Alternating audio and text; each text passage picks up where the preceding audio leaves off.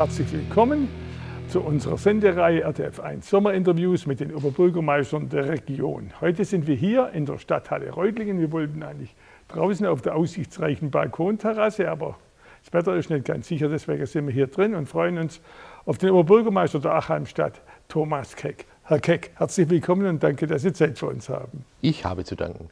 Gerne. Wenn man da rausguckt mit dem Riesenrad, kommt dann natürlich der Tourismus als Stichwort in den Sinn.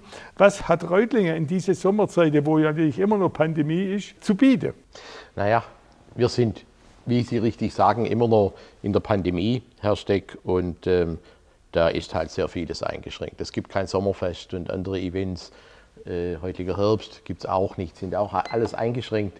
Und wir haben uns überlegt, zusammen mit der Stadtmarketing, ähm, Reutlingen aktiv, also dem Einzelhandelsverband, und der RGI, der Gastronomeninitiative, was wir machen könnten. Und wir machen jetzt eine Art, eine Reutling, einen Reutlinger Sommer, so haben wir es genannt.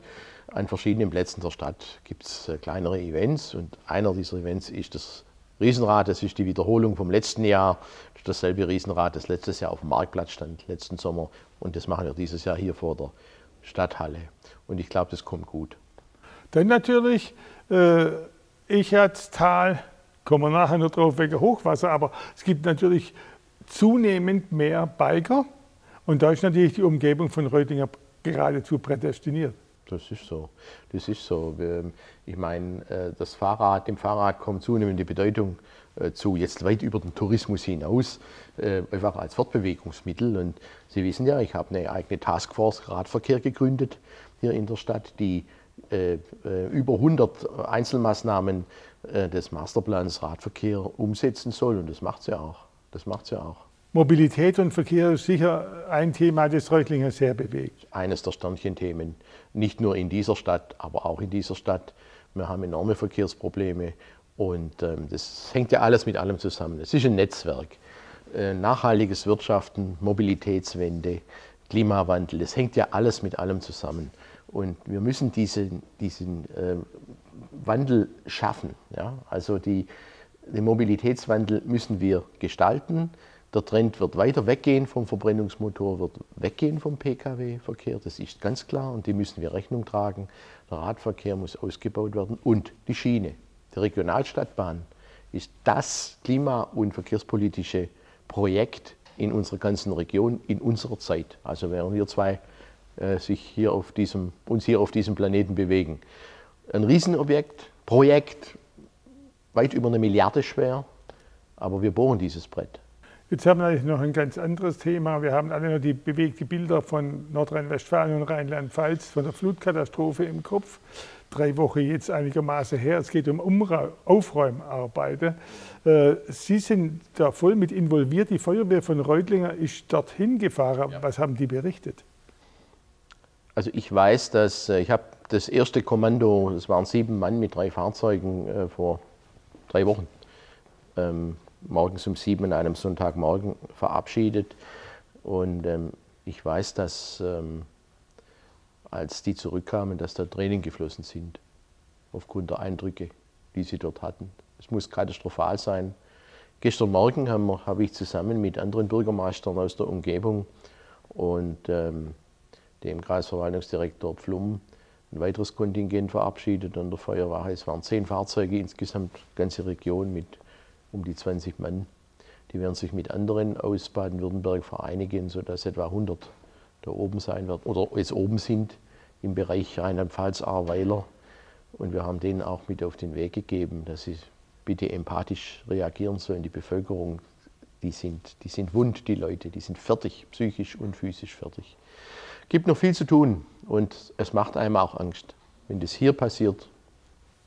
Ist das Stichwort natürlich die Echatz, schlängelt sich hier friedlich an der Stadthalle vorbei, durch Reutlingen natürlich insgesamt. Wie sehr ist Reutlingen für den Hochwasserschutz gewappnet? Reutlingen ist im landesweiten Vergleich gut für den Hoch oder dem, gegen den Hochwasserfall gewappnet. Gestern war die neue Landesumweltministerin da, Thekla Walter, Walker, und ähm, hat sich am Beispiel des Stadtbezirks Betzingen die Maßnahmen angeschaut. Das sehr, war sehr eindrücklich. Fließt enorm viel Geld da rein. In den, seit 2003 mit allen Maßnahmen zusammengenommen 34 Millionen. Jetzt allein in Betzingen in vier Bauabschnitte 10 äh, Millionen. Und ähm, also es ist wahnsinnig kostenintensiv und es braucht auch Zeit. Aber eins ist auch klar, einen Komplettschutz wird es nicht geben können. Gegen Starkregenereignisse wie das, was wir hatten am 28.06., wenn die Echats in 20 Minuten von 50 cm auf 2,70 Meter ansteigt, das kann man menschlich nicht beherrschen. Und es gibt keine technischen Maßnahmen, mit denen man das letztlich beherrschen kann. Äh, wir haben zwei große Klärwerke äh, in Reutlingen, Klärwerk Nord, äh, Oferdingen und das Klärwerk West, das ist unterhalb Betzingen Richtung Wannweil. Und wenn Sie sich vor Augen halten, dass der Hauptsammler, der vor wenigen Jahren ja neu gebaut wurde durch Betzingen, in der Steinachstraße, dass der einen Durchmesser hat, das Rohr von 3,40 Meter, dass das überläuft. Das sind äh, Sekundenmengen von 1600 Liter pro Sekunde und mehr. Das kann man nicht beherrschen, egal durch welche Bauwerke, Überlaufbecken, Rückhaltebecken, das kann man vergessen. Und deshalb muss man mit dieser Gefahr auch leben. Und da ist auch ganz wichtig, dass die Bürgerinnen und Bürger auch Eigenvorsorge betreiben und sich ihre Häuser und ihre Wohnungen kritisch anschauen und vielleicht auch mal einen Lichtschacht hochmauern und solche Dinge. Und versichern. Und Spundwände und Elementarschadenversicherung. Wobei wir, muss ich auch sagen, in Baden-Württemberg hier in einer relativ guten ähm, Situation sind, weil durch die alte, frühere württembergische Gebäudebrandversicherung, die ja noch aus der Monarchie äh, stammte, ähm, sind hier relativ viele Objekte Elementarschaden versichert. Das ist in anderen Bundesländern anders, lange nicht so gut, aber es ist auch hier noch ausbaufähig und das müssen wir machen. Ich habe neulich gelesen, ich weiß nicht, Sie können jetzt bestätigen oder auch nicht, ist Reutlingen besonders hagelgefährdet? Ja, ja das, leider Gottes ist dies so. Äh, aufgrund der Topografie äh, scheint es so zu sein, dass es hier besonders, ähm, ähm, ich will jetzt sagen, ein Hagelloch ist, aber eine, eine hagelgefährdete, äh, ein hagelgefährdeter Landstrich. Ähm, was hinzukommt, Hagel ist das eine, diese Starkregenereignisse, die machen mir große Sorgen, weil der Klimawandel bringt ja den Jetstream, die Wolkenbewegungen äh, zum Erliegen und so regnet eine Gewitterwolke stationär. eben stationär volle Pulle ab. Mhm. Und so kommen diese gewaltigen Litermengen in kurzer Zeit mhm. äh, zustande. Wir hatten hier ja in 20 Minuten 10 Prozent der Jahresregen-Gesamtmenge. Mhm. Äh, und das waren nur 76 bis 80 Liter maximal. Und Sie haben ja gesehen, was es hier ausgemacht hat. Die in Ahrweiler, die hatten 211 Liter. Ähm, ich will mir gar nicht ausmalen, was passiert, wenn so eine Gewitterzelle im Echatstal hängt und wir 211 Liter kriegen dann haben wir Bilder, die Sie vergleichen können mit dem Ahrtal. Mhm. Davor habe ich Angst, das gebe ich zu. Wir tun alles, dass es nicht passiert, aber. Klar. Anderes Dauerthema, muss man eigentlich fast sagen, ist Corona. Die Inzidenzwerte steigen langsam wieder an. Wie ist die Situation in Reutlingen? Auch in Reutlingen. Äh, wir, haben ja, äh, wir sind ja leider nicht kreisfrei, wie Sie wissen. Aus meiner Sicht leider, weil ich bin immer ein Verfechter der kreisfreien Stadt gewesen und werde das auch bleiben. Ähm, dadurch ist für uns der Landkreis zuständig. Die Landkreisinzidenzen sind leider über 10. Ich hoffe, wir kommen bald wieder darunter. Im Moment heute sind wir, glaube ich, bei 11 irgendwas. Macht mir Sorgen. Ähm, einer der landesweit führenden Epidemiologen hat kürzlich gemeint, äh, wir warten nicht auf die vierte Welle, wir sind drin. Die vierte Welle läuft. Und wenn wir nicht aufpassen, dann explodiert sie. Und ich mache mir sehr große Sorgen, unsere Politik, äh, insbesondere im Bund, und die machen nun mal die Vorgaben, ist sehr lethargisch. Nämlich als sehr lethargisch war, da passiert nichts. Das mag sicherlich die Bundestagswahl als Grund mithaben, dass man sich nicht ähm, verderben will mit einem Teil der Bevölkerung. Corona äh, sage ich mal, Leugnern oder, oder Leuten, die sich nicht äh, testen oder impfen lassen, sind ja auch Wählerinnen und Wähler. Aber Verständnis habe ich dafür überhaupt nicht. Denn ähm, wenn ich mir von einem Spitzenpolitiker, der Kanzler werden will, ohne parteipolitisch zu werden, anhören muss in einem Sonntagsinterview, ja, ähm, er ist gegen ähm, Einschränkungen für äh, Leute, die sich äh, nicht impfen lassen und also die darf man auch äh, nicht bestrafen. Und wenn wir dann im Herbst sehen, dass die Durchimpfungsquote 85 Prozent, das braucht man, um eine Herdenimmunität äh, herzustellen, nicht erreicht ist, dann können wir ja nachsteuern. Ja, um Gottes Willen, im Herbst ist es zu spät. Ich, ich bin fassungslos, bin fassungslos. Genauso wie eine, wie eine Bundesjustizministerin einer äh, anderen äh, führenden Partei, Regierungspartei, die sagt, ja, sie hält eine Impfpflicht für rechtlich nicht darstellbar. Ja, warum nicht? Bei Masern geht es doch auch für, für Berufsgruppen, die im vulnerablen Bereich, also wo, wo im betreuenden Bereich, äh, Alten, beziehungsweise Altenpflege bzw. Kindertageseinrichtungen täglich sind, da gibt es das doch auch. Warum soll es das bei Corona nicht geben? Da fällt mir jegliches Verständnis. Der Instrumentenkasten ist gefüllt, der Staat hat die Instrumente, er benutzt sie nicht. Dafür habe ich überhaupt kein Verständnis. Und die gesamte Gesellschaft wird die Zeche zahlen mit einer hohen vierten Welle, mit äh, wieder hohen Todesraten, mit dem wirtschaftlichen Lockdown, ähm, der, von dem ich nicht weiß, ob wir einen vierten aushalten.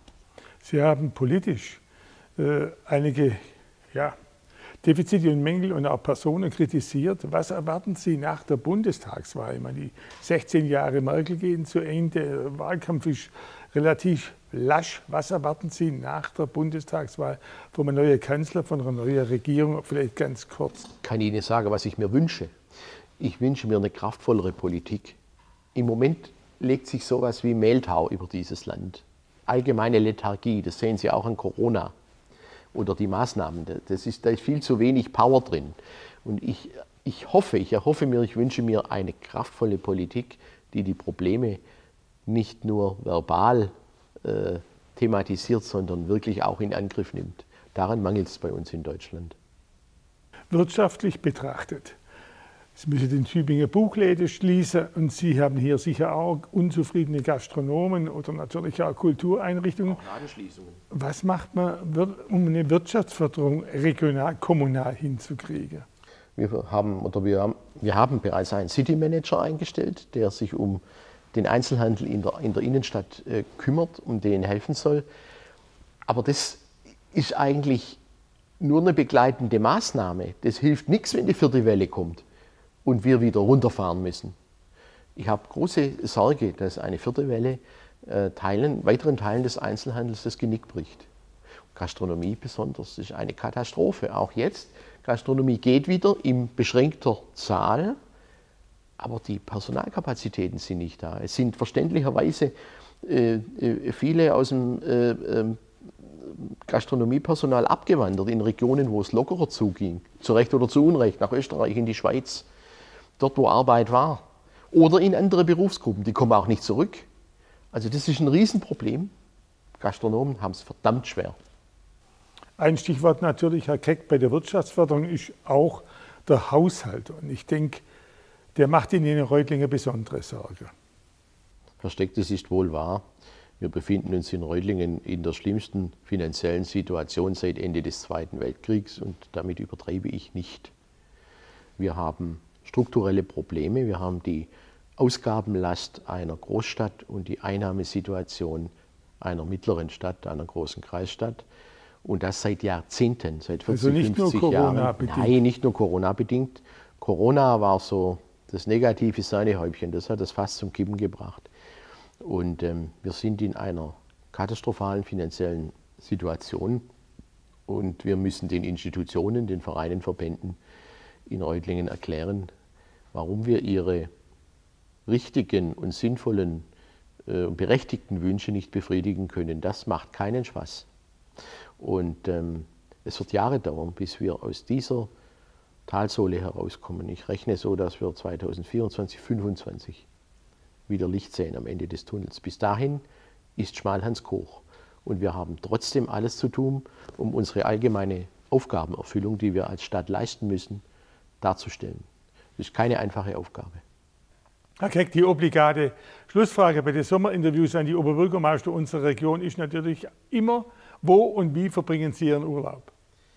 Ja, bei mir ist es so, dass ich, wenn ich dann mal Urlaub habe, auch wirklich wegfahren muss, sonst habe ich keinen Urlaub. nach zwei Tagen spätestens hat sich das rumgesprochen und dann ist der Urlaub vorbei.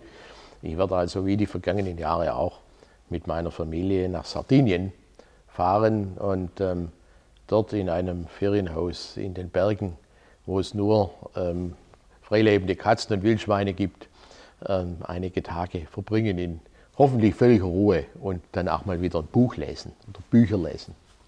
Das äh, stelle ich mir vor und ähm, ich hoffe, es wird gelingen. Von den Inzidenzen her dürfte es kein Problem sein. Und ähm, ja, man hört, dass es dort gerade brennt. Ähm, das ist auch noch ein Problem, das muss man sehen. Aber ich bin hoffnungsvoll.